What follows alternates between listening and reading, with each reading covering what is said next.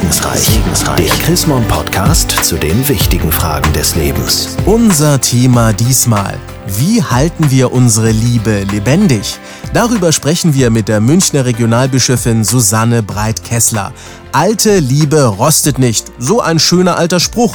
Und doch, jeder, der schon länger in einer Beziehung lebt, weiß, dass sich das Schmetterlinge im Bauchgefühl der ersten Tage des Verliebtseins meist über die Jahre hinweg ein wenig verflüchtigt. Frau Breit-Kessler, woher kommt denn das? Ja, es kommt daher, dass der Alltag langsam in eine Beziehung einkehrt und dass man zunehmend auch die, sagen wir mal, nicht so idealen Seiten des anderen auch erkennt.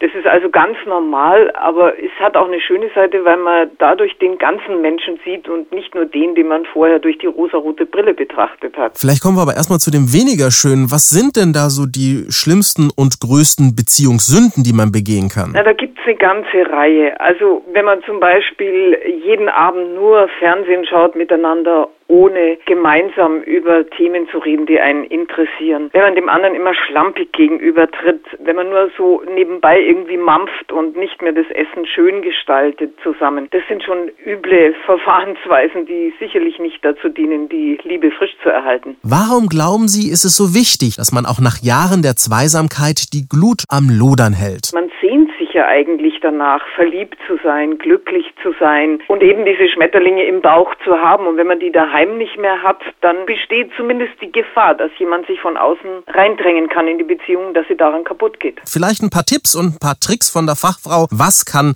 Mann bzw. auch Frau tun, um wieder etwas Gefühlsschwung in die Beziehung hineinzubekommen? Also ganz wichtig ist es, denke ich, äh, regelmäßig miteinander auszugehen. Denn die Gespräche, die zwei Menschen miteinander führen, sind andere, wenn sie beispielsweise in einem schönen Restaurant oder in einer kleinen, netten Bar sitzen, als wenn sie daheim im Jogginganzug auf dem Sofa hocken. Wie wichtig ist es denn, dass man sich Zeit nimmt? Das ist ganz entscheidend. Zeit füreinander, um den anderen wieder richtig wahrzunehmen, zu hören, was den anderen beschäftigt, was ihm durch den Kopf geht.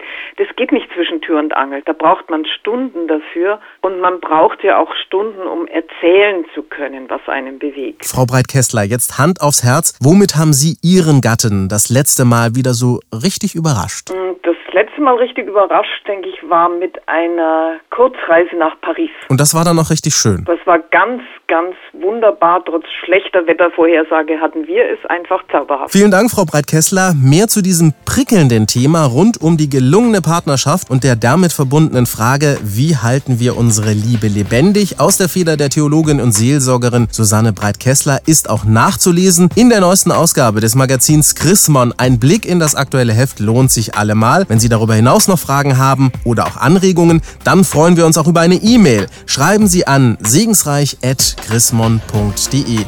Ich sage derweil Dankeschön fürs Zuhören. Bis zur nächsten Ausgabe von Segensreich. Segensreich. Der Chrismon Podcast zu den wichtigen Fragen des Lebens.